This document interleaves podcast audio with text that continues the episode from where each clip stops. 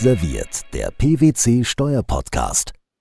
Ja, dann darf ich alle ganz herzlich begrüßen zu unserer neuen Ausgabe Frisch serviert. Äh, wir servieren alles Neues zum Steuerrecht ganz frisch und wir sind auch heute wieder dabei und in der Tat, heute müssen wir ganz frisch servieren. Warum? Weil wir eine ganze Reihe von Änderungen haben im Steuerrecht. In der laufenden Legislaturperiode will man nochmal einen Endsport nehmen und deswegen will ich heute die Neuerungen diskutieren mit der, mit den bekannten Personen, die wir alle schon kennen. Die Kerstin Holz und Ronald Kepper sind dabei. Hallo, ihr beiden.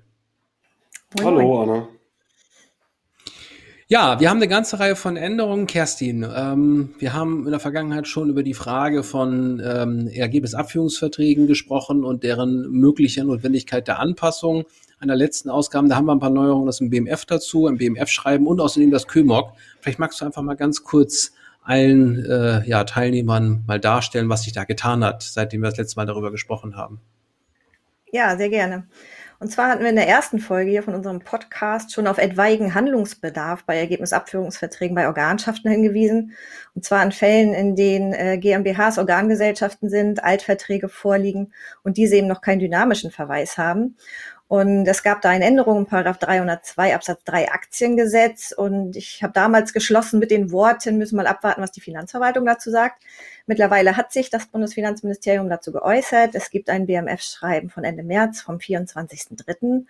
Und die Finanzverwaltung sieht in derartigen Fällen eben auch zwingend einen Anpassungsbedarf, sodass der dynamische Verweis jetzt in diese ERVs aufzunehmen ist und gewährt auch eine Übergangsfrist bis Ende des Jahres, bis zum 31.12.2021. Allerdings ist die Frist aus dem Schreiben ein bisschen mit Vorsicht zu genießen, denn das BMF sagt, es ist ausreichend, wenn die Vertragsänderung beim Handelsregister angemeldet ist und nach geltender Rechtslage ist aber zum Ende des laufenden Geschäftsjahres solch eine Vertragsanpassung auch schon einzutragen in das Handelsregister. Also die Anmeldung reicht nicht.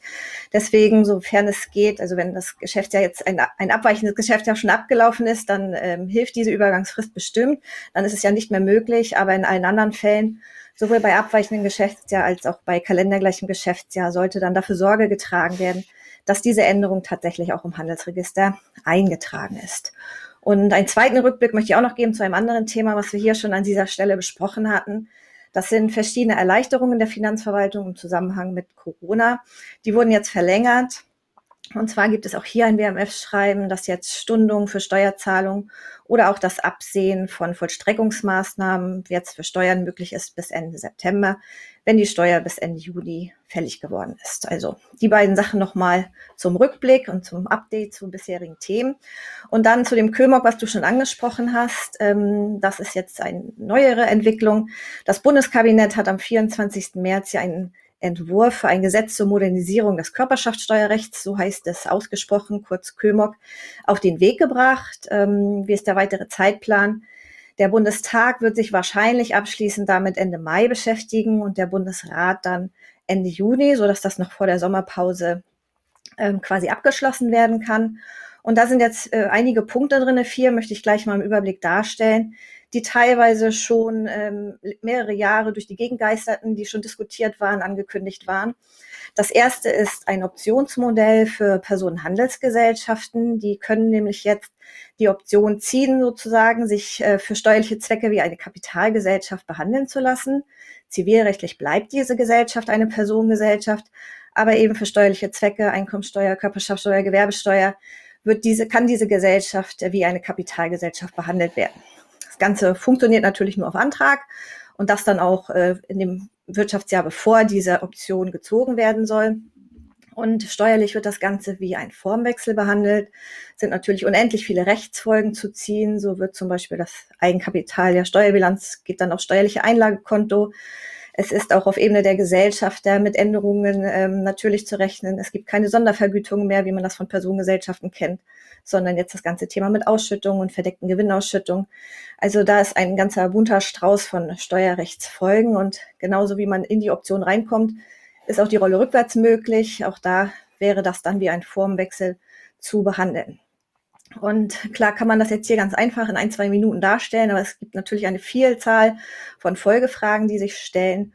Und aus diesem Grund werden wir das hier in einem späteren, in einer späteren Session dann auch mal detaillierter betrachten mit einem prominenten Interviewgast dann. Was ist sonst noch im KÖMOG drinne? Zweiter großer Punkt ist die Internationalisierung des Umwandlungssteuerrechts. Da werden also einige Vorschriften, der Anwendungsbereich einiger Vorschriften im Umwandlungssteuerrecht wird ausgedehnt auf Drittstaatenfälle. Das betrifft vor allen Dingen Umwandlungen mit Körperschaften als übertragene Rechtsträger.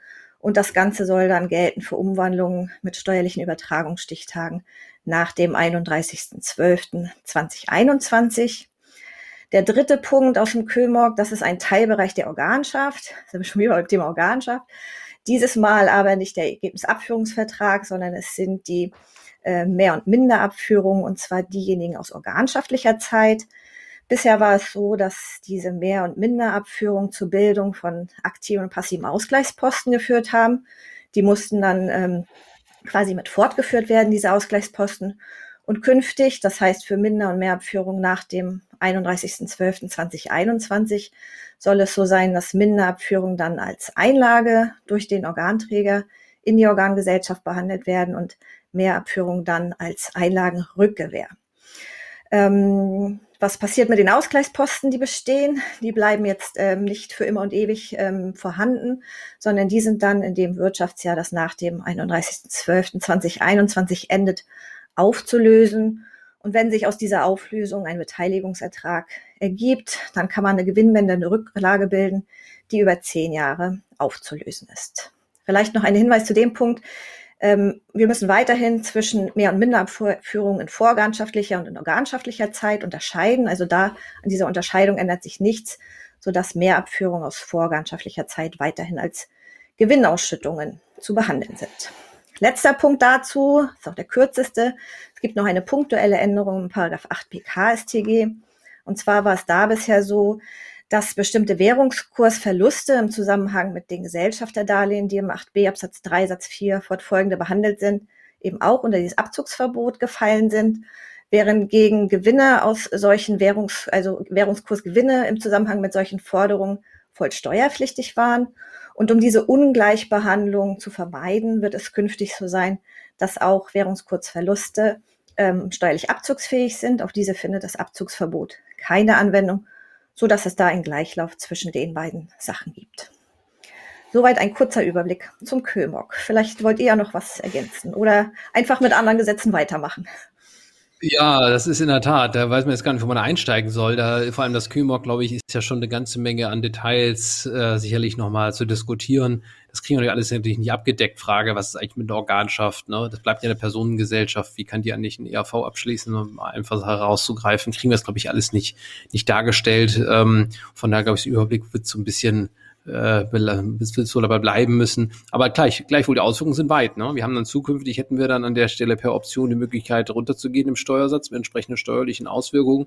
Ich denke mal auch so das Thema bei natürlichen Personen, Gegensteuer und ähnliches haben auch natürlich so, so Querverbindungen, die da auch entstehen mit entsprechenden steuerlichen Auswirkungen. Mal gespannt, wie das da so weitergehen wird, ob das seinen Weg im Gesetzgebungsverfahren findet, auch wenn Konsens ja, glaube ich, mal getroffen, getroffen wurde. Ne? Ähm, Ansonsten vielleicht noch das Thema ERV. Das hat es natürlich auch in sich mit den Ausgleichsposten, um nochmal vielleicht einen Punkt rauszugreifen, die vielleicht viele, von denen viele betroffen sind. Das heißt, zukünftig habe ich dann also in jedem Fall, selbst wenn ich gar nichts mache, dann mit einer Auflösung droht die dann an der Stelle und muss dann entsprechend auch Steuern drauf zahlen. Wenn die Beträge ja. hoch sind, kann das ja eine Auswirkung durchaus haben, ja. Finde ich das richtig? Genau, das ist zwingend, dass die aufzulösen sind. Muss man natürlich gucken, welche Ausgleichsposten da sind. Man kann die Auflösung von aktiven und passiven Ausgleichsposten natürlich verrechnen. Dann geht es auch noch gegen den Beteiligungsbuchwert. Alles, was darüber hinausgeht, das wäre dann dieser mögliche Beteiligungsertrag. Und dafür gibt es, damit es nicht sofort die Steuer fällig ist, dann eben die Möglichkeit, diese gewinnbindende Rücklage zu bilden, sodass man die Steuer zumindest über zehn Jahre streckt. Mhm. Hat natürlich nochmal spannende auch Auswirkungen vielleicht für IFRS nochmal, was das bedeutet, wie die Rücklage für IFRS dann abzubilden ist, wenn ich weiß, dass aufgelöst wird, ob das IFRS technisch aus abgegrenzt wird. Bin jetzt ja kein Experte, aber das ist so eine erste Frage, die mir gleich mal so einfällt. Ja, aber von daher also doch eine ganze Reihe von Änderungen. Vielen Dank, Kerstin. Also ich glaube, da lohnt es sich auf jeden Fall nochmal vertiefter einzusteigen und du hast ja auch schon angekündigt, wir planen dazu nochmal ein eigenes Interview, wo wir noch ein bisschen vertiefter einsteigen, wenn man mal Zeit hat, das Ganze mal so ein bisschen sacken zu lassen. Da brauchen wir sicherlich ein bisschen mehr Zeit, aber als ersten Überblick schon mal, schon mal ganz herzlichen Dank dafür. Ja, äh, dann lieber weiter. Ja? Entschuldigung, zumal ja das Gesetzgebungsverfahren noch nicht abgeschlossen ist. Es gibt jetzt schon genau. von, von vielen ähm, Stellen, von vielen Seiten Kritikpunkte. Ähm, da kann ja noch an der einen oder anderen Stelle im Gesetzgebungsverfahren was passieren und dann äh, macht es Sinn, das gleich noch alles mit zu berücksichtigen. Ja. Absolut. Also von daher haben wir natürlich auch deswegen das noch ein bisschen auf die lange Bank geschoben, weil wir mal schauen wollen, was davon kommt oder ob es eine Anpassung gibt. Vollkommen richtig, ja. Danke dir. Gut, dann gehen wir mal weiter. Wir haben ja momentan eine ganze Reihe von Bewegungen da drin. Nachdem lange Zeit ja gar nicht so viel passiert ist, haben wir jetzt auf allen Ebenen Neuerungen. Es gibt auch ein neues BMF-Schreiben zur Substanz nach 8 Absatz 2 ASCG. Ronald, da hat das BMF jetzt mal die aufgestellt, wie sie zukünftig einen Substanztest führen wollen. Und man ist da schon so ein bisschen überrascht, was da teilweise drin steht, oder? Was denkst du? Ja, in der Tat. Also ähm, wir sind ja erstmal froh, dass sich die Verwaltung äh, zumindest mal sozusagen zur Anwendung prinzipiell der Rechtsprechung des BFH und des EuGH entschieden hat, ähm, weil die entsprechenden Urteile, die da so kürzlich äh, rausgekommen sind zum Thema insbesondere Anwendung der Kapitalverkehrsfreiheit auf Hinzurechnungsfälle in Drittstaatenkonstellationen, dass die Verwaltung sich sozusagen dazu entschieden hat, da einen Escape, mal ganz vereinfacht formuliert, auch zuzulassen. Nur ist natürlich, Arne, die Ausgestaltung des Escapes im Einzelfall doch durchaus ähm, diskussionswürdig, würde ich sagen. Denn das BMF sagt, ich sag mal im Kern, dass man wohl sowohl für EU-Fälle als auch für Drittstaatenfälle jetzt einen doppelten Test sozusagen einführt, nämlich einerseits, wie du sagst, einen Substanztest, also sozusagen den 8 Absatz 2 jetzt mal ein bisschen ausformt, sowohl für den EU- als auch für den Drittstaatenfall und neben diesem Substanztest aber auch noch einen Motivtest einführt. Ich sag mal, zwischenzeitlich wurde auch der 8.2 teilweise als Motivtest bezeichnet. Das ist vielleicht nicht ganz trennscharf. Jedenfalls wird jetzt auch noch zusätzlich geprüft neben 8.2, was denn sozusagen die Beweggründe der Beteiligung an der Gesellschaft waren, ob der Steuern eine wesentliche Rolle gespielt haben oder eben nicht.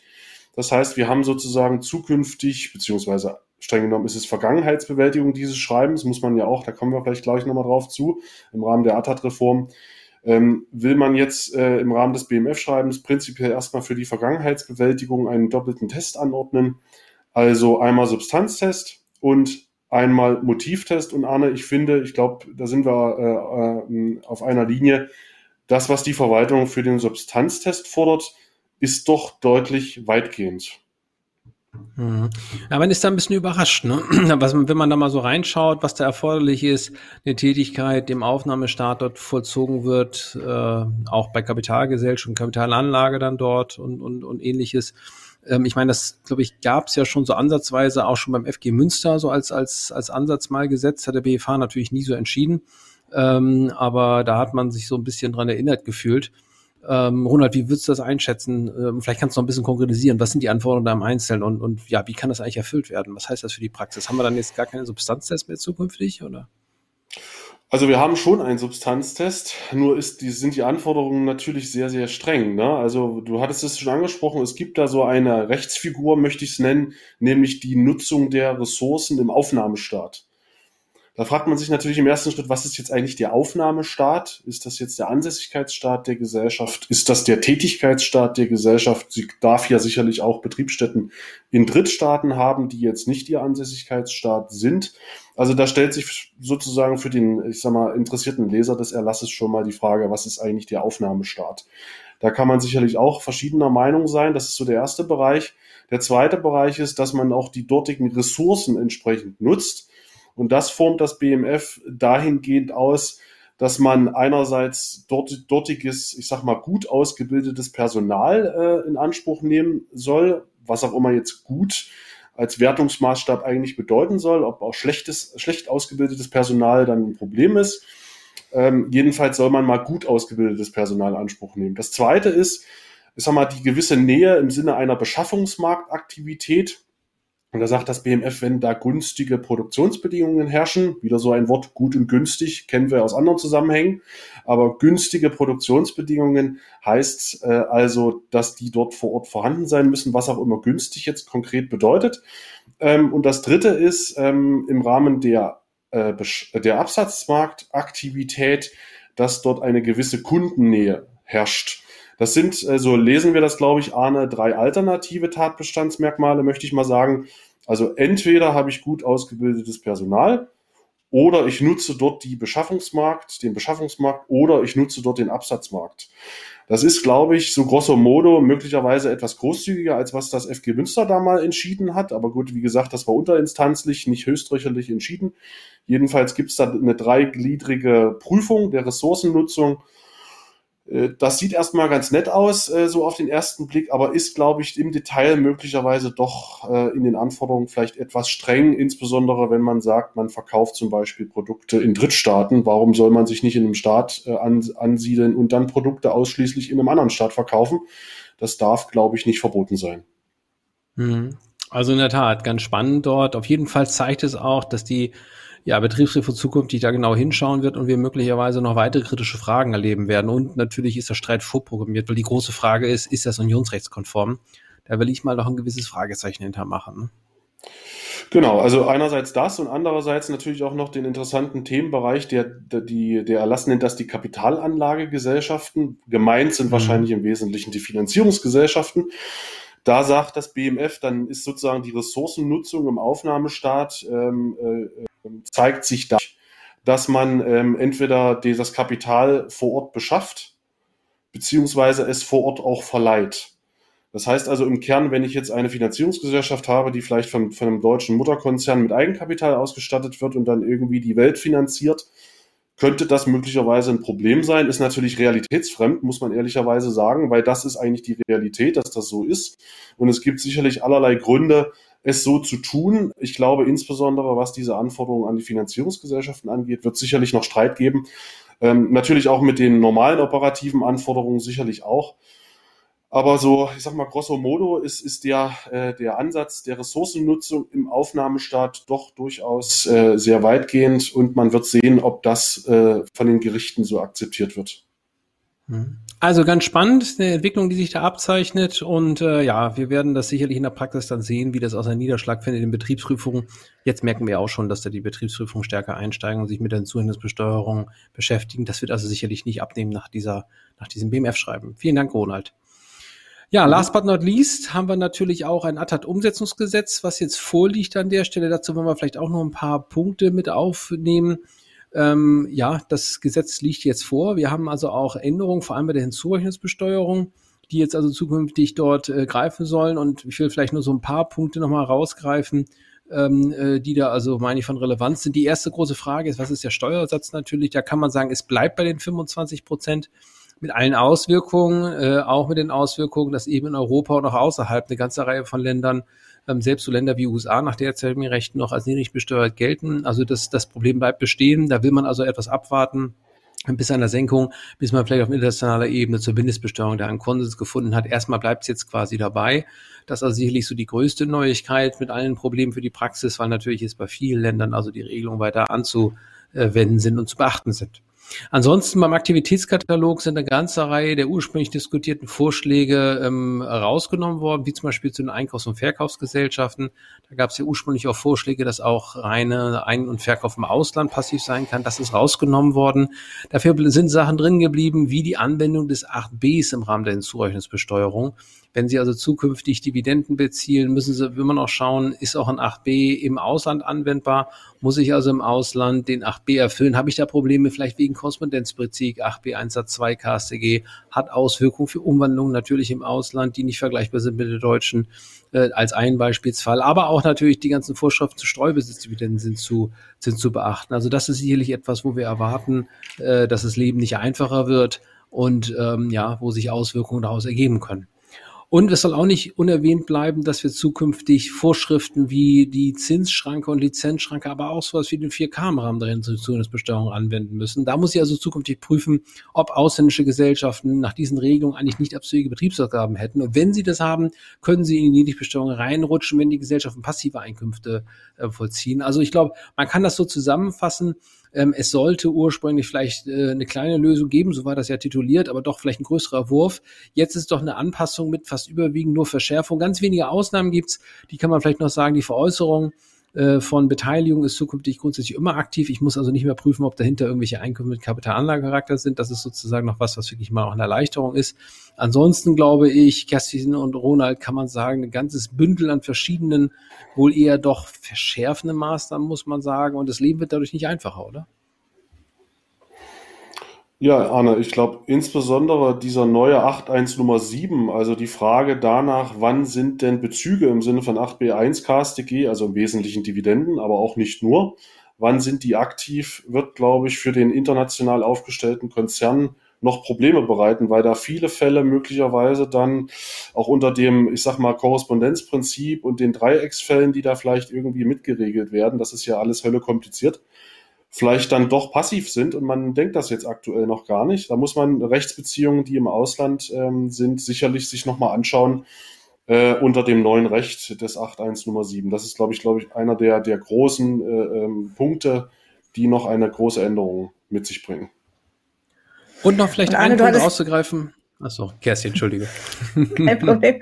Nee, du hattest ja eben gesagt, es sind relativ wenig begünstigende Vorschriften. Also ich meine mich zu erinnern, dass bei der ganzen Diskussion um den ähm, Niedrigsteuersatz, ob nun 15 oder 25 Prozent, eigentlich auch mal zur Diskussion stand, wenn es bei den 25 Prozent bleibt, dass dann hoffentlich mal die Anrechnung auf die Gewerbesteuer wieder in die Diskussion aufgenommen wird. Aber ähm, ehrlicherweise habe ich davon jetzt noch nicht so viel gehört.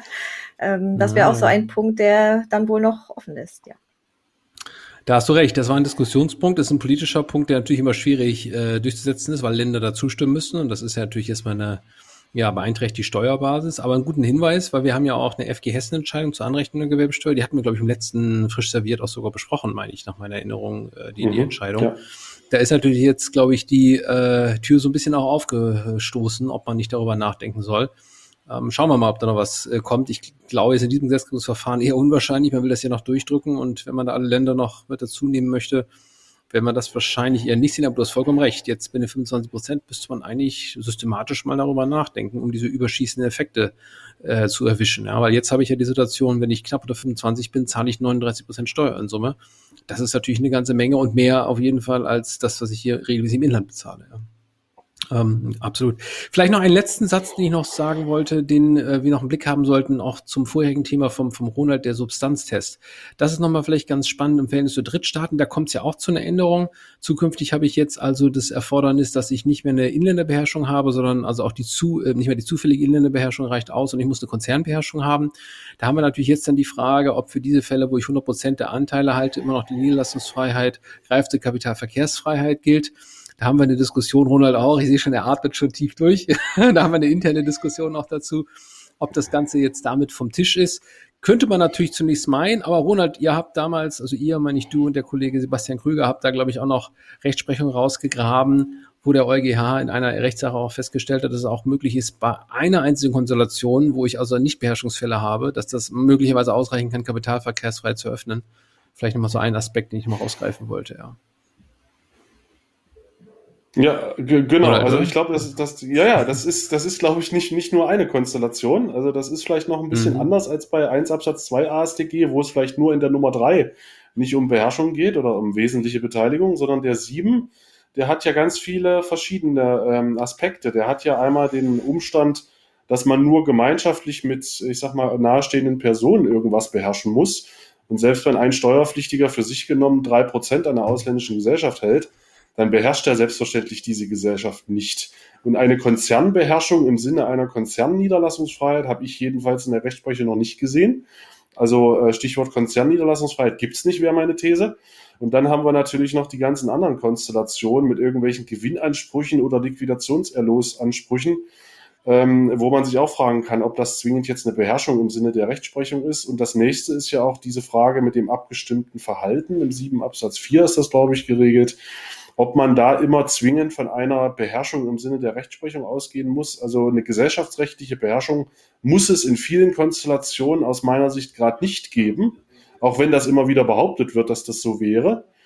Ähm, von daher bin ich eigentlich der Meinung, dass man genug Fälle findet und damit mit der von dir angesprochenen Rechtssache ITILK ist das, glaube ich, ähm, ähm, durchaus Argumente hat zu sagen, also hier gibt es einen Tatbestandskatalog, der ganz viele Fälle erfasst und weil das so ist, ist diese Vorschrift eben insgesamt nicht nur am Maßstab der Niederlassungsfreiheit zu messen, wir haben da schon versucht, mehrfach zu schreiben.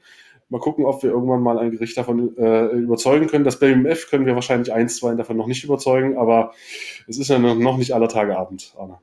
So ist es. Außerdem brauchen wir erst noch ein Gesetz, bevor die Gerichte natürlich tätig werden können. Aber also ich bin mir genau. sicher, ich, ich bin mir sicher, dass das irgendwann vor den Gerichten noch landet. Und natürlich ganz spannend, weil natürlich der Versuch hier den Tatbestand auszuweiten einerseits, also auch eigentlich Konzernfremde dort als äh, ja Konzernangehörig äh, zu definieren, indem ich also hier dann weiten äh, ja, Begriffsdefinitionen erwähle, wirft natürlich dann die Fragen auf, ob ich dann nicht möglicherweise doch wieder in die Kapitalverkehrsfreiheit reinrutsche. Also von daher wird man das mit, mit, mit hohem Interesse verfolgen dürfen. Ja. Gut, dann würde ich sagen, ja, sind wir mit dem ersten Block auch durch und ich würde sagen, wir gehen direkt weiter und wir gehen wie immer nach Berlin und haben unsere Kategorie dabei Neues aus Berlin.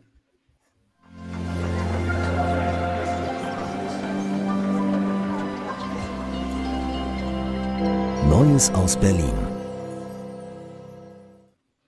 So, Neues aus Berlin, da schlägt der Gong zu und äh, der Gong wenn der schlägt, dann wissen wir alle, was es geschlagen hat. Wir haben nämlich den Florian Heu, der sitzt in Berlin. Heute sitzt er wirklich in Berlin und ich darf ihn begrüßen. Hallo Florian. Hallo Arne, heute zum ersten Mal Bericht aus Berlin, tatsächlich aus Berlin. Das ist auch mal nicht schlecht. Ich grüße dich. Endlich, Endlich mal. Hallo, ich grüße ja. dich. Ja, dass Florian, du mich ja. gerne im Büro, dass du mich gerne im Büro siehst, das ist mir klar. Ne? Das ist mir klar. Florian, wir haben Neues aus Berlin und ja, es gibt auch ein paar Neuigkeiten aus Berlin. Ich sehe schon vor dir, für diejenigen, die auf YouTube schauen, da sieht man schon ganz viele Zettel am liegen. Was hast du denn da drin? Was hast du da mitgebracht? Herr Rodert hat ja gerade von Hölle kompliziert gesprochen und äh, da die Leute wissen ja, Holle macht's nicht so gerne kompliziert, deswegen habe ich mir hier so eine kleine Gehhilfe ausgedruckt. Wir haben, ich glaube, es ist zwei Ausgaben her bei Frisch Serviert gesprochen über Grunderwerbssteuerreform und wir haben so ein Stück weit, sagen wir mal, den Ausblick gegeben, da kommt nichts mehr. Aber man muss so ehrlich sein, manchmal irrt man sich und in dem Fall haben wir uns geirrt. Die gesamtpolitische Gemengelage hat dazu geführt, dass der ursprünglich ja schon bekannte Regierungsentwurf. Die Leute wissen, runter bei der Beteiligungsschwelle auf 90 Prozent, hoch bei den Haltefristen auf 10 Jahre und Einführen eines Paragraphen 1, 2b Grunderwerbssteuergesetz, ähm, dass dieser Regierungsentwurf jetzt doch wieder von den Regierungsfraktionen aufgegriffen wurde und just heute, mal für die Zuhörer und Zuschauer, heute ist der 14. April, im Finanzausschuss eben ähm, beschlossen wurde. Zweite, dritte Lesung ist geplant für die kommende Woche, 23. April. Das heißt, in diesem Zeitfenster sollten Sie also frisch serviert auch schon gesehen haben. Was ist da jetzt beschlossen worden? Es gibt ja dann immer sogenannte Umdrucke und diese Umdrucke ist eben genau das, was nach dem Struckschen Gesetz, also quasi, es geht kein Gesetz so in den Bundestag, äh, aus dem Bundestag raus, wie es reingegangen ist. Das sind eben genau diese Veränderungen. Ähm, die erste Veränderung ist das Inkrafttreten. Hier ist nunmehr sich verständigt worden auf den 1. Juli 2021. Genau genommen 1,5 Jahre nach dem ursprünglich geplanten, da war es noch der 1. Januar 2020.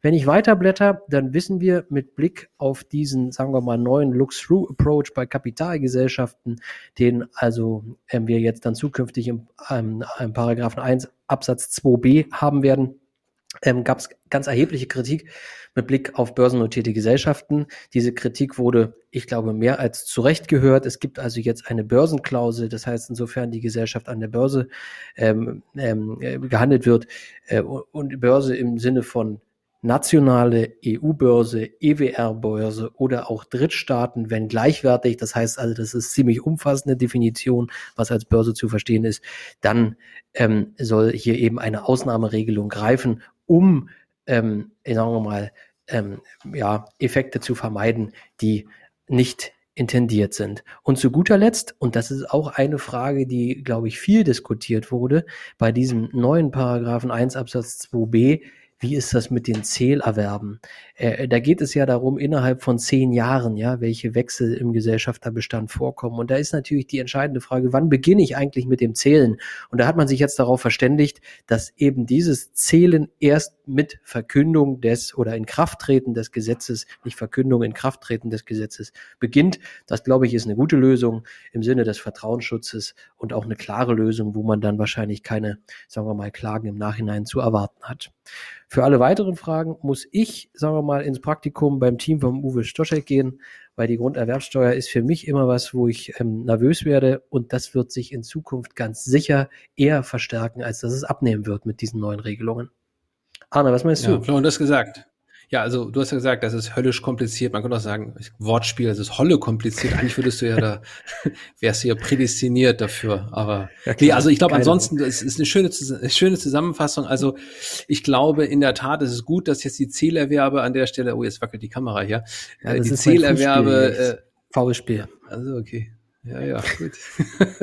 das ist, also dass die Zählerwerbe in der Tat nicht jetzt schon vor mitzählen, ist, glaube ich, insofern begrüßenswert. Da hat man nicht diese ganzen Fragen zur Verfassungsmäßigkeit. Das ist, glaube ich, sicherlich eine gute, eine gute ähm, Überlegung, die da kommt. Und ansonsten glaube ich, ähm, ja, heißt es natürlich auch für Kompliziertheit, vor allem der 1-2b ist, glaube ich, das, was die großen Herausforderungen darstellt. Wir haben zwar die Börsenklausel jetzt, aber eben für alle anderen Konstellationen bleibt es natürlich bei den Problemen ähm, in der Anwendung. Also ich muss gestehen, ich habe da doch einen gewissen Respekt davor, ähm, dass man da leicht mal was übersieht.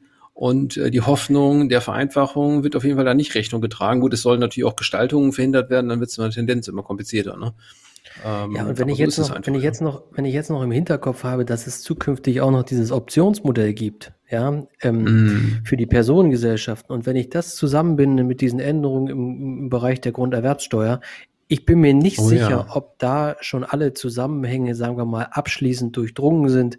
Ähm, ich würde mal die steile These abgeben, dass da in den nächsten Jahren noch die ein oder andere gesetzliche Korrektur kommt, um vielleicht Ungewolltes zu verhindern.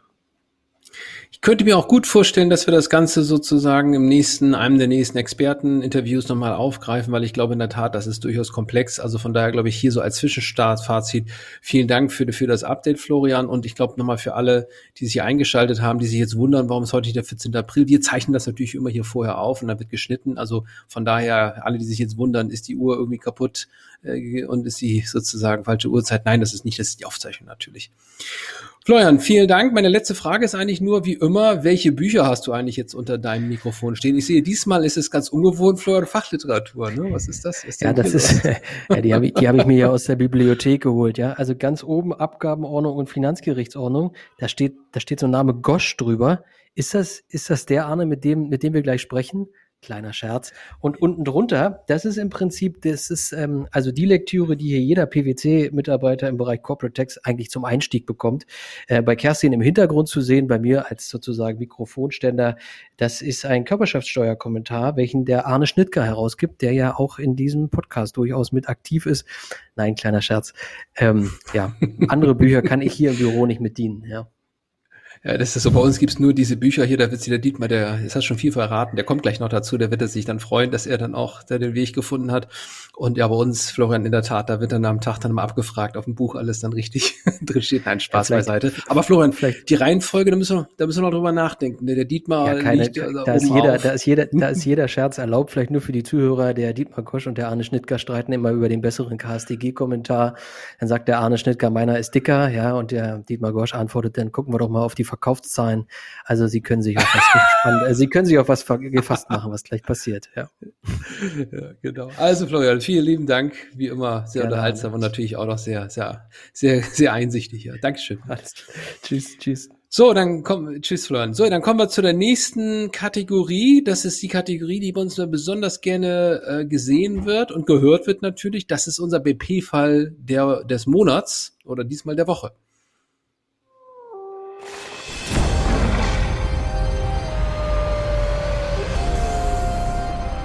BP-Fall des Monats.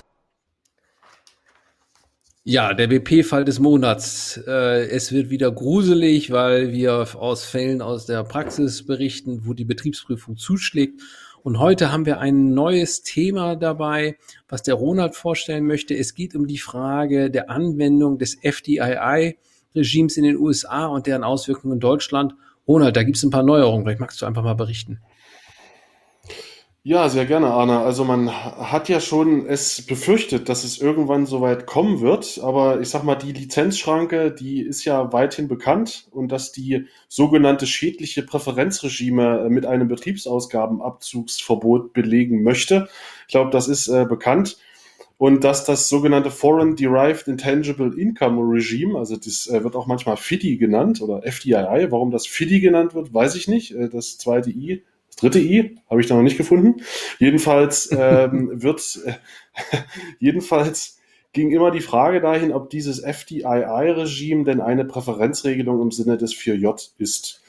Das BMF hatte sich da ja vor einem guten Jahr, ich glaube Oktober, äh, ähm, Februar 2020 in einem BMF-Schreiben positioniert und hat gesagt, das ist grundsätzlich eine Präferenzregelung im Sinne des 4J.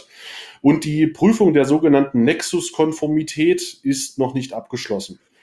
Das ist auch weiterhin so, ähm, dass die noch nicht abgeschlossen ist. Und jetzt gibt es einen ersten Fall, der uns mal so zu Gehör gekommen ist, wo eine Betriebsprüfung sich mal sozusagen die Frage anschaut, was für Lizenzzahlungen, die ja im Scope des, der Lizenzschranke sind, welche Lizenzzahlungen sind denn in die USA geflossen, wie sind die dort bescheuert worden und so weiter und so fort. Also, dass das mal gefragt wird, ist, glaube ich, äh, jetzt nicht völlig überraschend.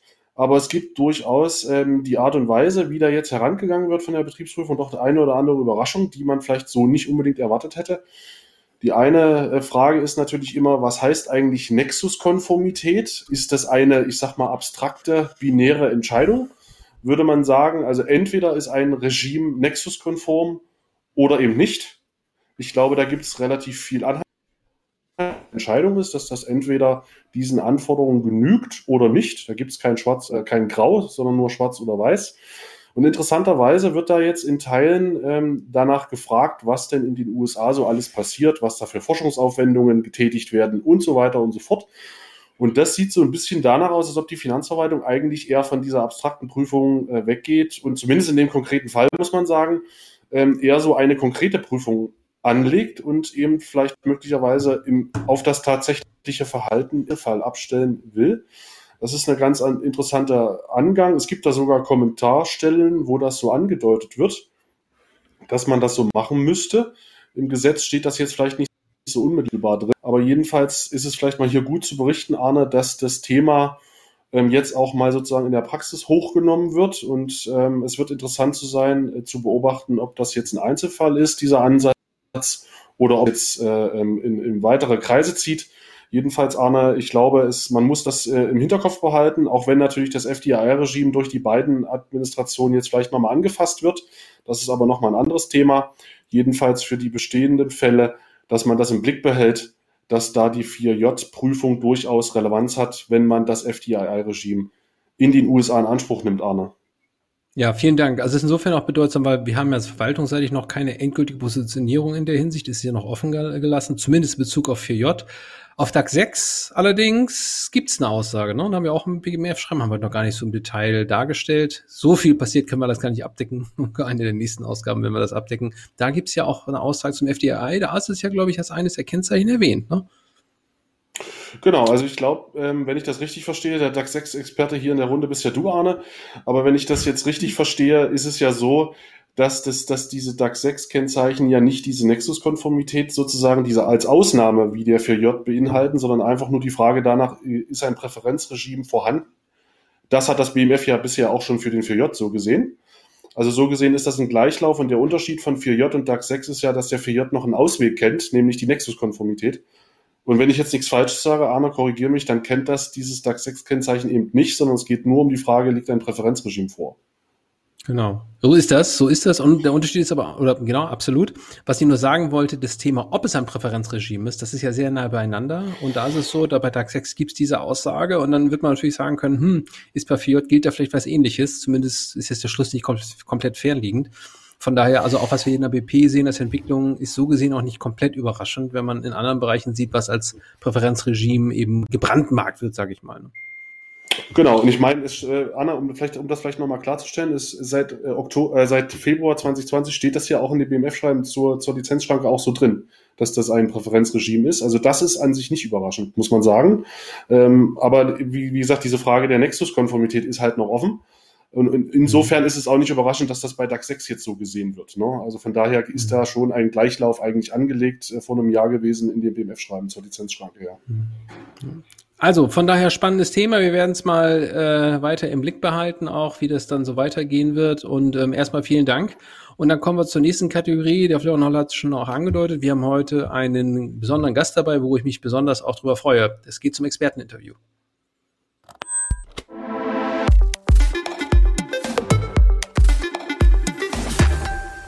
Interview. Ja, meine sehr verehrten Zuschauerinnen und Zuschauer und Zuhörerinnen und Zuhörer, wir sind heute in unserem Interview dabei und ich freue mich sehr, dass wir heute einen besonderen Gast dabei haben.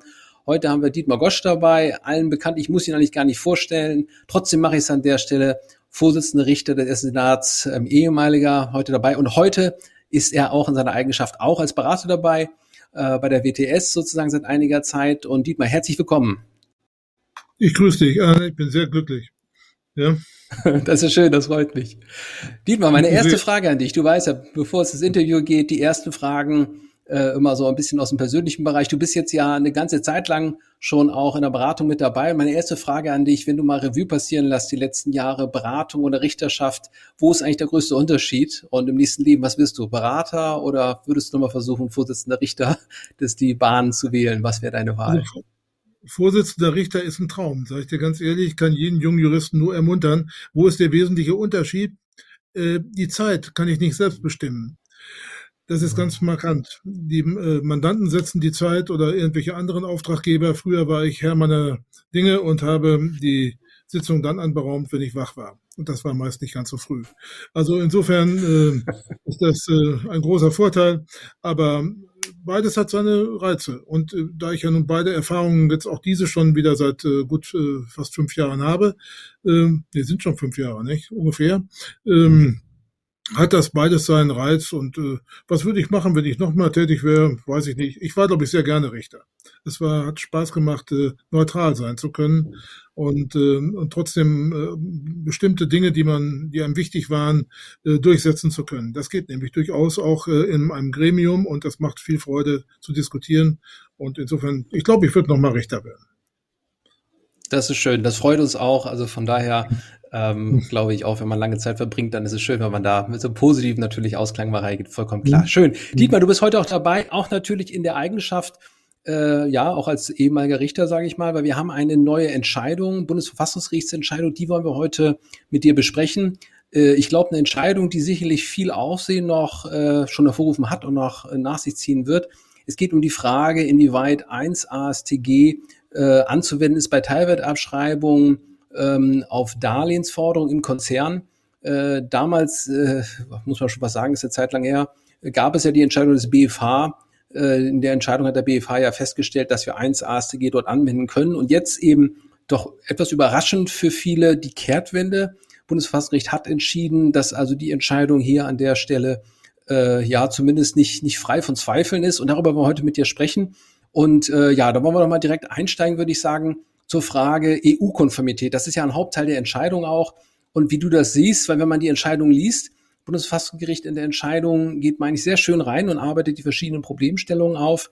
Äh, BFH hatte ja entschieden, dass die Wahrung der Aufteilung der Besteuerungsrechte hier als Rechtfertigungsgrund äh, einschlägig ist und das Verfassungsgericht hinterfragt das, ob das denn sein kann. Weil nochmal vielleicht für alle, die auch sich eingeschaltet haben, noch nicht so tief mit dabei sind, ist ja die Frage, in welcher Form ich wirklich hier sagen kann, es ist deutsches Besteuerungsrecht, was verloren geht.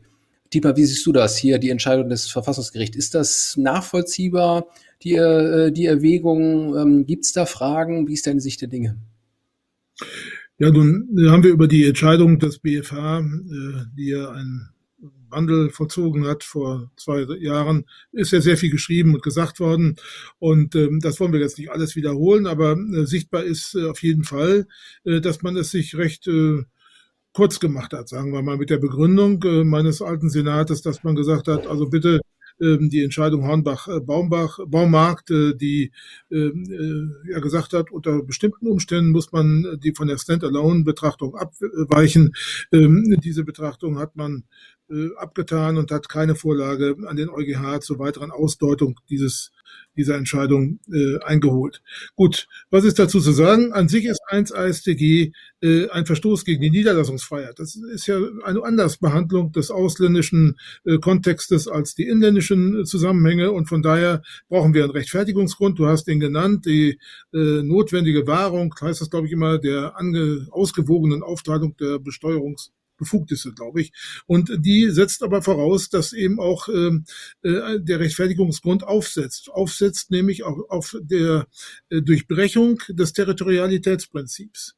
Äh, die ist, letztlich haben wir hier die Situation, dann, wenn der Fremdvergleich eingehalten wird, äh, dann ist alles im grünen Bereich. Wenn aber der Fremdvergleich nicht einbehalten wird, äh, dann könnte eben aus der benannten Rechtfertigungsformel der angemessenen Aufteilung die Welt anders aussehen. Und dann sind wir in der Unionsrechtskompatibilität. Aber nun hat der BFH ja in dieser Entscheidung ähm, gesagt, also schon der Darlehensverlust, der Detailwertabschreibung, ähm, die ja auf einer ganz anderen Basis ähm, in die Wege geleitet wird, innerstaatlich auf Paragraph 6 EStG beruht.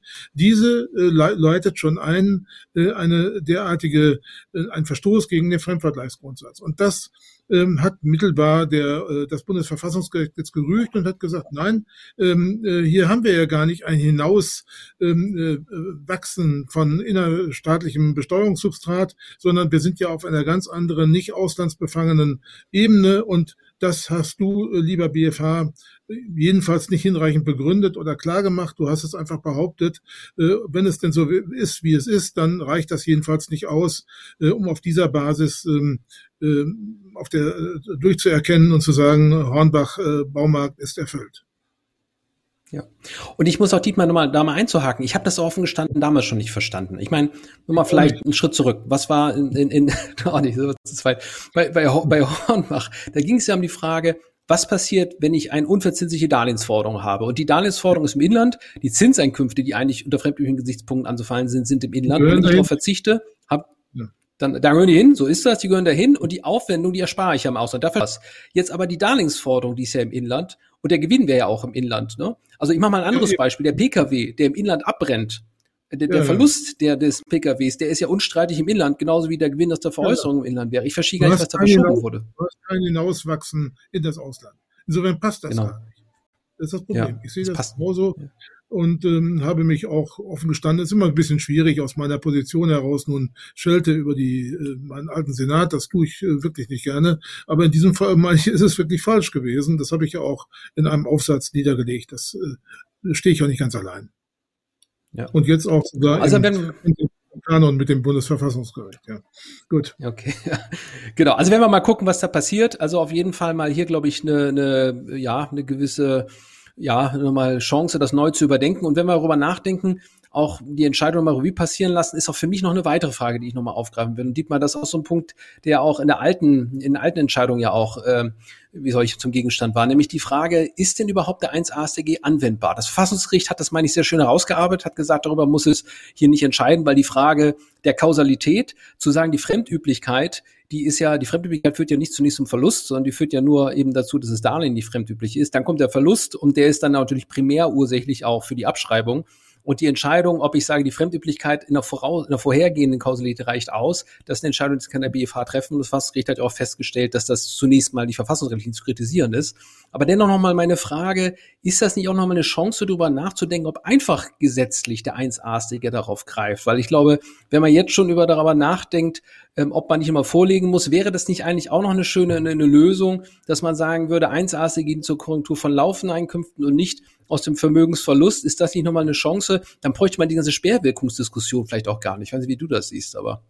Ja, das sehe ich eigentlich genauso. Das Problem ist nur, ähm, da kommen viele Faktoren zusammen. Zum einen, Bundesverfassungsgericht hat sich da schön äh, Judicial, Judicial äh, Self-Restraint zurückgehalten. Das ist auch richtig so. Das Bundesverfassungsgericht keine super Revisionsinstanz und in die Gefahr gerät es ja, dass man sich da fachlich zu sehr einbringt in die einfachgesetzliche Auslegung hier des 1 AStG. Also die Kiste ist auf der einen Seite. Auf der anderen Seite, natürlich äh, sehe ich das auch so, das Wörtchen dadurch heißt es, glaube ich, in 1 AStG, äh, das kann man eng auslegen. Man kann es auslegen im Sinne einer unmittelbaren Kausalität, so wie du sie, sie beschrieben hast. Man kann natürlich auch sagen, veranlassungsmäßig. Natürlich ist alles veranlassungsmäßig. Nicht? Dass äh, wir beide hier sitzen, hat was damit zu tun, dass äh, deine und meine Eltern sich gut äh, mochten. Ja, also alles ist veranlassungsmäßig und das ist ein weites Feld. Also hier äh, sehe ich jedenfalls ähm, äh, auch den, den Tatbestand äh, überspannt. Nur nun muss man auch wieder die dritte Abteilung aufmachen. Der BFH hat äh, in zwei, drei, ich glaube es waren zwei Entscheidungen äh, 2014, oder? ungefähr, mhm. äh, hat ja, glaub, äh, das anders justiert, äh, hat dann ähm, übergeswappt, äh, switcht äh, jetzt in, vor, vor zwei Jahren und hat gesagt, also wir ändern diese Rechtsprechung. Nun hat das auch sowas mit normativer Kraft des Faktischen zu tun. Also ich kann mir schwerlich vorstellen, nichts ist unmöglich, aber ich hab, kann mir schwerlich vorstellen, dass jetzt ein auch geläuterter Senat nun sagt, wir machen noch mal einen Tisch und gehen noch mal ganz frisch daran, wir haben uns verlaufen. Ähm, das äh, es hat auch was mit Menschlichen zu. Auch Richter sind übrigens Menschen. Und äh, ja, logisch. das hat was zu tun. Also ich hätte da gewisse Probleme mir vorzustellen. Die Fantasie fehlt mir, dass man nun völlig neu nochmal ja. rangeht. Ja. Gut. Ja, also das ich wollte es nur angesprochen haben, weil damals war's, damals warst du ja, glaube ich, noch mit dabei bei den ersten Entscheidungen nach meiner Erinnerung. Also die Kausalitätsfrage, da müsst ihr ja auch, Da war mein Herzblut noch in die andere, das war auch so. Das ist aber nicht, hat sich nicht verändert, das Herzblut. Gut. Okay, ja. das ist ja gut. Ja, also deswegen ganz spannend. Ich meine, auch jetzt als Folgewirkung stellen sich natürlich eine ganze Reihe von, von spannenden Folgefragen. Wir haben ja nun nach dieser Entscheidung ähm, äh, oder dem zugrunde liegenden Verfahren eine Reihe von weiteren Entscheidungen gehabt, also wo der BFH ja in der Linie weiter entschieden hat. Und jetzt ist natürlich auch die nächste spannende Frage für mich für die Fragen, äh, für diese Verfahren, die jetzt in den FGs wieder hängen. Ähm, also gab es ja dann Rück, Rückverweisungen natürlich an die Vorinstanz in vielen Fällen welche Wirkung hat jetzt eigentlich äh, diese Entscheidung des Bundesverfassungsgerichts für diese anderen Verfahren? Also auch nochmal vielleicht so, ein, so eine spannende Frage. Ich glaube, Dietmar, damit hattest du dich ja auch schon so ein bisschen mit der Frage beschäftigt. Ja, ich hätte das in einem anderen Kontext gemacht. Das äh, ist, man muss einsehen, also äh, Urteile wirken inter partes, nicht inter omnes. Das heißt, nur die Beteiligten sind unmittelbar betroffen. Das heißt, alle, äh, die in dieser Serie von Entscheidungen, die der erste Senat gesprochen hat, ähm, die mit einem Urteil geendet haben, da ist Schluss mit lustig ist vorbei. So, mhm. jetzt haben wir die andere Situation, dass er zurückverwiesen hat. Und die Zurückverweisung führt dann dazu, äh, dass der Finanzrichter oder die Finanzrichter sich nochmal neu damit beschäftigen müssen, müssen bestimmte Dinge aufklären. Ich glaube, regelmäßig war das in diesen Fällen die Frage Eigen- und Fremdkapital. Wenn ich das recht erinnere, da waren noch einige Sachen nicht äh, tatrichterlich so vorgegeben, dass der BFH meinte, entscheiden zu können. Und vor diesem Hintergrund stellt er sich jetzt natürlich, äh, der liest ja auch, die Finanzrichter lesen nun das, äh, diesen äh, Kammerbeschluss des äh, Bundesverfassungsgerichts und sagen, was machen wir? Wir legen vor. Das ist so einfach nicht, denn äh, wir haben eine Regelung in der Finanzgerichtsordnung 126 Absatz 5. Da steht drin, äh, dass die vorgegebenen äh, äh Argumente und die, die Rechtsmeinung des Obergerichtes äh, hier durchschlägt, dann ist der sklavisch dran gebunden, der Finanzrichter, der kann da nicht einfach abweichen. Nun kann man natürlich sagen, ja, Unionsrechtsweg, da ist ja der EuGH zuständig und wir haben ja den gesetzlichen Richter zu wahren. Der BFH hat das in seiner bisherigen Rechtsprechung nicht klar judiziert. Er hat das offen gelassen. Es gibt Entscheidungen dazu, da hat er gesagt, ja, das kann man so sehen, aber wir lassen das mal offen. Und es gibt auch äh, streitige, kontroverse Literatur dazu. Ich meine, die könnte es eigentlich nicht geben. Ich würde also doch dafür plädieren, dass der Finanzrichter sich darüber hinwegsetzt, aber das ist nicht so einfach äh, zu tun. Also vor diesem Hintergrund äh, könnte er natürlich jetzt sagen, ich entscheide jetzt auf der Rechtsmeinung des äh, BFH durch und ähm, lasse die Revision wieder zu. Das könnte er auch machen. Ja, das wäre sehr umständlich mhm. und dünkt etwas seltsam. Ähm, ja, das ist die ein oder er stellt, er stellt, legt vor und legt gleichzeitig noch als Anschlussfrage vor, ist äh, vor den Augen des EuGH, vor dem Unionsrecht, ähm, es tatsächlich äh, zutreffend, ähm, dass das Verfahrensrecht, in diesem Fall in Deutschland 126 Absatz 5 FGO, äh, uns hindert, sage ich mal, ähm, die Vorlage ohne weiteres selbst zu bewerkstelligen. Die Frage kann mhm. er mir auch vorstellen vorlegen. Ja. Und Im Verfahrensrecht hat der in den letzten Jahren immer mehr gesagt, das ist Sache der nationalen Staaten, aber auch dieses Verfahrensrecht muss sich natürlich unionsrechtlichen Maßstäben ja, beugen. Ja, ja. ja. Also, weil ansonsten natürlich die Vorlage, Genau, also spannende mhm. Frage, weil ich habe die Vorlageberechtigung nach allgemeinen unionsrechtlichen Grundsätzen. Gleichzeitig haben wir die Frage im nationalen Recht, wie, wie ist das im Verhältnis zueinander?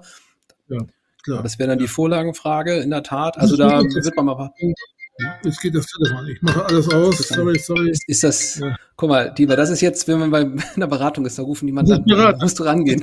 aber, ähm, ja. aber, aber das äh, soll das nicht, ich habe hab ihn nicht selbst anrufen lassen, nicht, dass du den falschen anrufst.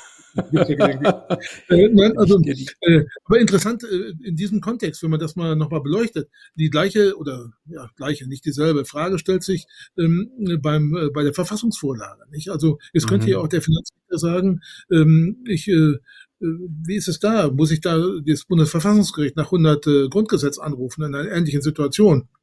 Da hat äh, der ähm, BFH tatsächlich schon entschieden, nein, äh, das geht nicht. Das geht nicht. Mhm. Da ist aber nicht ganz so schlimm. Du kannst nämlich Verfassungsbeschwerde einlegen gegen das dann ergangene FG-Urteil. Da hat, hat, man noch die Möglichkeit, unmittelbar äh, sich wieder zu wehren. Also der Ausschöpfung mhm. des Rechtsweges. Aber ja. das nur Toleranz. Ja. Gut. Also sehr spannend. Auf jeden Fall, glaube ich, können wir davon ausgehen, dass der EuGH sich mit der Frage doch nochmal vielleicht beschäftigen muss, wenn dann eines der Gerichte vorliegt. Aber schauen wir mal, wollen wir dem nicht vorgreifen, was da passieren wird. Ein weiterer Punkt, den ich auch sehr spannend finde, der geht fast so ein bisschen unter an der, dieser Entscheidung des Bundesverfassungsgerichts. Das ist die Frage zur Vollbesicherung also ob ich eine Vollbesicherung habe, um die Fremdüblichkeit anzunehmen. Das ist ja auch so ein Aspekt gewesen, der wurde sehr stark auch diskutiert. Du hattest ja auch, glaube ich, mit mir in Schönfeld in seinem Podcast dazu auch schon so ein bisschen gesprochen. Und die Frage, die sich ja dann immer stellt, ist es wirklich so, dass ich für eine äh, Fremdüblichkeit eine Besicherung haben muss? Oder sagt man nicht auch, es gibt auch da, die sind eben unbesichert, da ist eben der Zinssatz eben höher und das Verfassungsgericht er arbeitet ja auch sehr schön raus, dass es eine Frage ist, die man nach allgemeinen Grundsätzen der Denklogik stellen kann und auch, ja, vielleicht auch beantworten muss, ob es da einen Zusammenhang gibt. Und da werden ja sehr deutliche Worte auch getroffen äh, zur Frage, ob die Begründung ausreicht. Da fallen ja auch so Worte wie sogar Willkür an der Stelle, sind schon harte Worte auch fast, ja. Aber die Frage ja. ist trotzdem, ähm, ich, aber Frage, wie, wie siehst du das an der Stelle zu dieser Frage Fremdüblichkeit und, und Verzinslichkeit? Ja, ist da, Sofort, ist das erforderlich? Kurz, ja, okay, ja. ganz, ganz sofort. Nur ganz kurz nochmal zum Stichwort Willkür. Das Problem ist, äh, wenn du den äh, äh, gesetzlichen Richter, den, den Verstoß gegen den gesetzlichen Richter rügst, dann kommst du über die Hürde dieses Verstoßes nur hinweg, wenn man das Wort Willkür benutzt. Das ist natürlich ja. schon eine harte Dröhnung, sag ich mal, und äh, argumentativ. Ja, ja, das hängt damit zusammen, dass der, das Bundesverfassungsgericht konnte nicht ganz anders argumentieren, sonst ähm, wäre das sozusagen frei geschöpft. Das muss also tatsächlich den Eindruck einer potenziellen Willkür hier im Auge gehabt haben, sonst kommt man nicht zu dem mhm. Begriff. Mhm. Jetzt Vollbesicherung. Ja gut, ich, äh, auch da wieder zum Hornbach-Baumarkt-Urteil. Fremdvergleichsgerecht ist das, äh, oder sagen wir so, nur wenn es fremdvergleichsgerecht ist, sind wir ja im kompatiblen Bereich mit dem Unionsrecht. Und eine Vollbesicherung mhm. wiederum ist jedenfalls ohne weitere Begründung, die dem Bundesverfassungsgericht hier fehlte, durch den BFH ohne weitere Begründung nicht ohne weiteres erkennbar als fremdvergleichsgerecht. Das ist, zumindest hätte man da mehr erwartet. Und daraufhin, an der Stelle sagt der, das Bundesverfassungsgericht, das kann nicht zusammenpassen. Einerseits äh, argumentierst du mit der Fremdvergleichsrichtigkeit und dann unterstellst mhm. du einfach, dass die gegeben ist bei der Vollbesicherung. Nur dann, ja. wenn das aber der Fall wäre, bist du wieder im unionsrechtskompatiblen Bereich. Also es hängt dann ja. miteinander zusammen und da muss der BFH deutlich nachbessern. Ist überhaupt kein Thema. Ja. Ja, die Rechnung zu tragen. Ja. Und jetzt muss er sich ja entscheiden, was mache ich jetzt? Ähm, besser ich jetzt nach und ähm, rüste sozusagen meine alte Argumentationskette noch auf und äh, lasse das dann der Fahrer dahin, lege also wieder nicht dem EuGH das vor oder tue ich das jetzt? Die Alternative hat er ja. Er muss ja nicht vorlegen, mhm. wenn er jetzt äh, mhm. stark ist, sag ich mal. Ja, also ich würde ja, schon aus Gründen der Gesichtswahrung würde ich sagen, das ist doch ein eleganter Abgang, um aus dieser etwas vertrackten Situation herauszukommen. Aber das muss man sehen, ja. Mhm. Wird man sehen, wird man sehen, ja. Nee, also in der Tat, also sehr spannend, ähm, aber es fällt natürlich auf, ähm, dass das also auch Bestandteil ist, auch wenn es hier offen bleiben kann, ähm, oder so ist ja auch festgestellt worden, dass darüber nicht zu entscheiden war, weil ja schon die, der Verstoß gegen die, äh, ja, gegen das Unionsrecht ja noch im, im Raum stand. Schauen wir mal, was passiert. Mhm. Aber für dich auch nochmal vielleicht weitergehende Frage, ähm, ist das jetzt was, was nochmal dazu auch führt, nochmal die Begründung vielleicht nachzuschärfen zukünftigen Urteilen. Das wünscht man sich ja natürlich auch. Hat das eine, eine grundlegende Bedeutung, die Entscheidung des Verfassungsgerichts, oder ist das jetzt auch, ich sag mal, die Besonderheit des Falls geschuldet? Gab es auch einige Fälle und, und viel Kritik auch, muss man sagen, in, in der Fachöffentlichkeit genau zu diesen Entscheidungen. Hat das hier grundlegende Bedeutung des Verfassungsgerichts, die wir dort sehen, höhere Anforderungen oder ist es wirklich die Besonderheit dieser, dieser Fälle? Die also an sich ist das schon ein bemerkenswerter Beschluss. Das muss man klar sehen, auch vor dem Hintergrund, das BVG äh, ist ja nicht nur der dickste Freund des, des EuGH äh, muss man ja auch mhm. mal sehen, dass die also sagen, hier ist doch der EuGH, die kompetentielle Zuordnung äh, gebührt dem EuGH als Hüter äh, der unionsrechtlichen Auslegung. Und insofern äh, ist das auch schon ein Zeichen. Und dieses Zeichen sollte man auch, denke ich, eigentlich auch beachtet werden. Also wir haben einige Entscheidungen. Ich will mich, das ist auch im, im Wege der Entscheidungsfindung. Wir haben, äh, als ich noch beim BFH war, häufiger gesagt, ach Gott, äh, nun ist es auch gut, so ungefähr. Und ähm, äh, weiß ich was, denk an Meilig Meilicke 1, 2, wir hätten auch vielleicht Meilicke 5 heute noch. Irgendwann ähm, ist dann sozusagen äh, das Fass übergelaufen und man macht daraus vielleicht auch, also ohne willkürlich das Wort zu benutzen, aber sicherlich auch etwas schlank mal eine sogenannte Erklärsituation. Aber die Sensibilität wird durch diesen Beschluss wachsen. Und denke nur mal mhm. an die Entscheidungen, an die Vorlage, die jetzt erfolgt ist übrigens, die erfolgt ist äh, vom BFH in Sachen finale Verluste. Ja, ja. nach der, nach der äh, Timac Agro-Entscheidung, ähm, die Fachleute wissen, wovon ich rede, da hat man sofort die Tür zugemacht ja. und gesagt, jetzt ist Schluss mit lustig, final war mal, ja. Und dann kam Bevola, ja. jetzt kommt doch wieder, ich meine, das ist auch dem EuGH anzulasten, der nie klar Kante zeigt und manchmal etwas Absolut. kryptisch, mystisch ähm, argumentiert, also äh, man doktert rum und überlegt sich, meint er das wirklich so oder hat er das nicht ganz so gemeint, aber immerhin die Sensibilität, äh, doch jetzt zu sagen, äh, bevor wir die Tür zuhauen, äh, legen wir doch noch mal vor und sehen mhm. ja, was für äh, Antworten uns auch äh, Luxemburg gibt. Ich meine, die wird wachsen. Ich denke schon. Ja, mhm. ich denke, die wird ja, zunehmen, man, dass man da nicht ganz so äh, leichtfertig tut auch der BFH das nicht. Das ist, muss man auch mal jetzt mal die Kirche im Dorf lassen. Aber vielleicht dann doch etwas, um eine zügige Entscheidungsfindung zu, um das zu beschleunigen, sieht er davon ab. Ja. Und das wird mhm. sicherlich jetzt sensibler gehandhabt. Glaube ich schon. Würde ich mir auch wünschen. Ja. Wahrscheinlich ja. ist richtig. Ja, ja. ja. also so gesehen hat das vielleicht zum. Ja, ja okay. genau, ja. Also hoffen wir mal, also Vorlagen, glaube ich, ich bin, bin ja auch ein Freund davon, immer lieber dann nochmal das Vorlegen. Die finalen Verluste sind, glaube ich, ein schönes Beispiel. Muss man auch mal sagen, da hat es der BV auch wirklich gut vorgelegt. Auch die Fragen, meine ich, sind da wirklich auch gut formuliert und äh, trägt ja auch finde ich gut. Genau, also, das ist sehr schön. Man muss mal sehen, äh, das ist auch diese verschiedenen Rechtssysteme, dieses äh, frankophile System äh, der luxemburgischen Entscheidungen, die auch wenig zitieren und auch nicht so richtig klar abgrenzen zu Vorentscheidungen, die sie gemacht haben, die erleichtern das Ganze nicht. Und man hat so ein bisschen manchmal Kaffeesatz, oder? Geht dir das nicht auch so? Ja. ja. das ist schon so. Da ist natürlich manchmal, versucht er die Linie dann auch zu finden. Manchmal ist man ein bisschen überrascht. Das ist schon so. Da braucht man vielleicht noch mal eine zweite und dritte Entscheidung ist ja auch bekanntermaßen ja, ja auch kein, kein Steuergericht. Ja. Von daher ist es manchmal so, dass es da die, man manchmal so Schwierigkeiten hat. Ja. Übrigens, das Bundesverfassungsgericht ist auch kein Steuergericht. Ja, ja, das ist so richtig. Aber hier muss man sagen, sehr schön begründet. Also ich habe den, habe das wirklich mit mit mit viel Genuss gelesen, weil auch wirklich, glaube ich, man sich mit der Materie beschäftigt hat. Und es zeigt auch nochmal vielleicht als als sozusagen Lessons learned, wie man so auf dem Englischen, Norddeutschen immer sagt, äh, es lohnt sich auch durchaus nochmal Recht auf den gesetzlichen Richter nochmal geltend zu machen. Also hier war ja sogar so, man, man las, dass die Begründung war, nicht so ausgefeilt, vielleicht, so habe ich das verstanden, aber trotzdem hat man hier Gehör gefunden. Ne? Also auch das. Ja, ich habe, ich muss dazu sagen, in meiner äh, äh Vergangenheit habe ich äh, zuweilen, äh, ich erinnere einen Fall, da hat der sechste Senat das BFH entschieden, obwohl der erste zuständig war. Dann rügte der mhm. Kläger natürlich den gesetzlichen Richter. Das kannst du vergessen. Da wird gesagt, das war ja keine Willkür, das war ein mhm. Versehen. Wir haben falsch gelesen. Ja. Oder so. Und äh, ich meine, das ist auch richtig, dass man nicht. Und äh, das ist auch eine hohe Kunst. Also derjenige von uns Beratern, der also das ähm, äh, auf den Weg bringen will, der muss schon fein arbeiten. Ja, sonst äh, geht das normalerweise ja. nicht. Also hier hat man das aufgegriffen und nun, ja.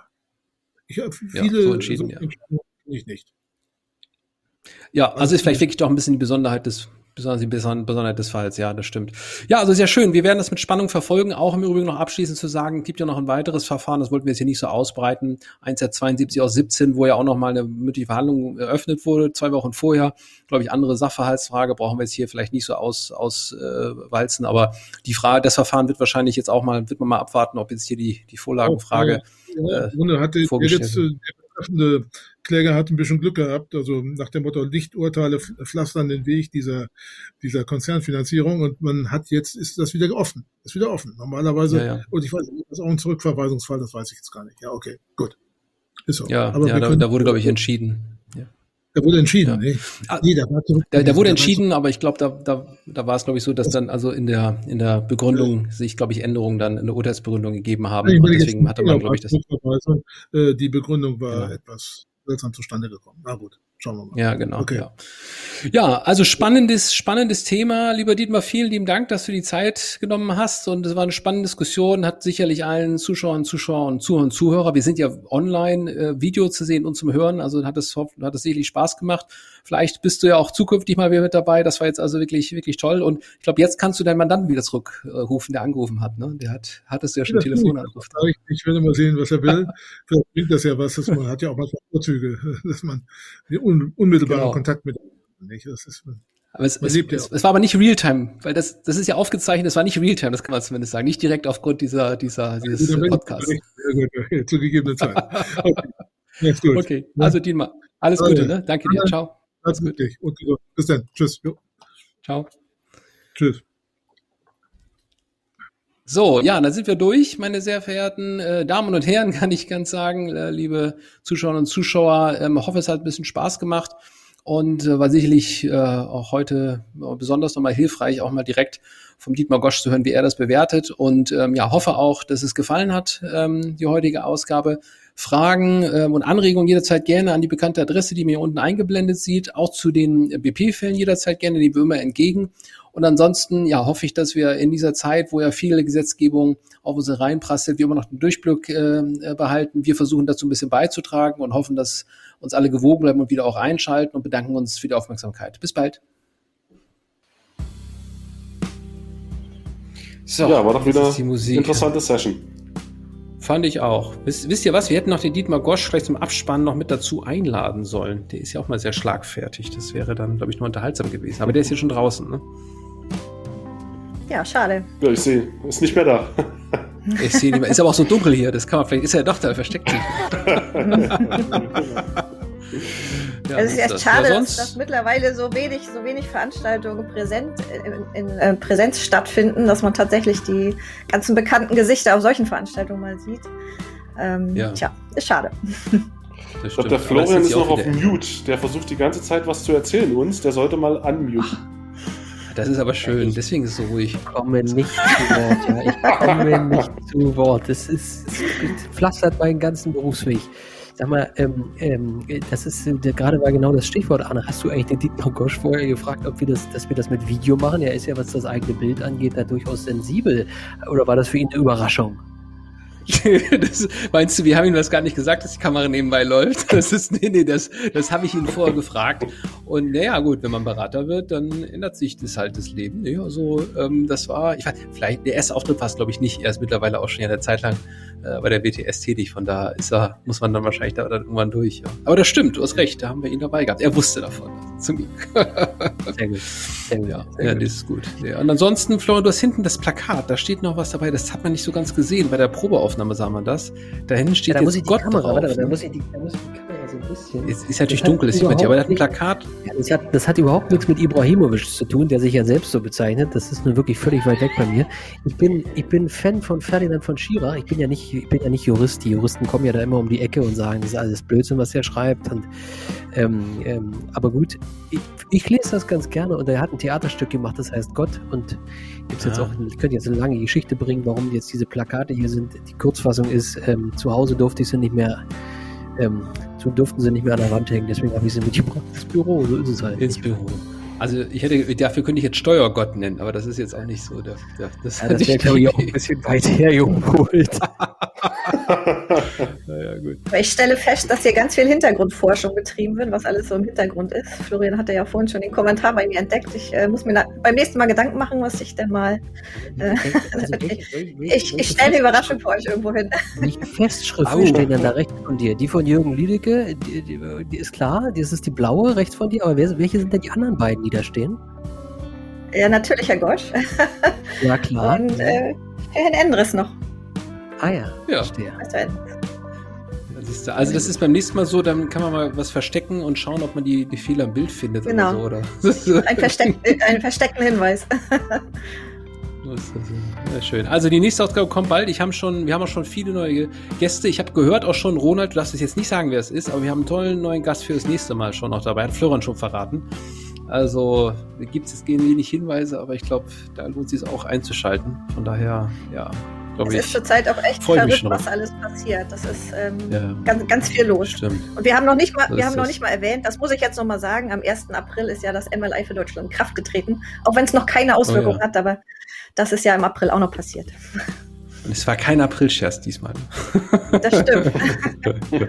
Sagt mal, meint er nicht, es reicht langsam? Ja, ich glaube auch. Wir haben so viel zu sagen.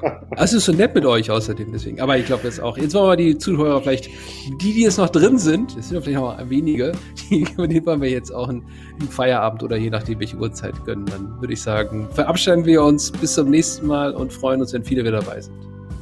Jo, Also, tschüss. alles Gute. Bis bald. Tschüss.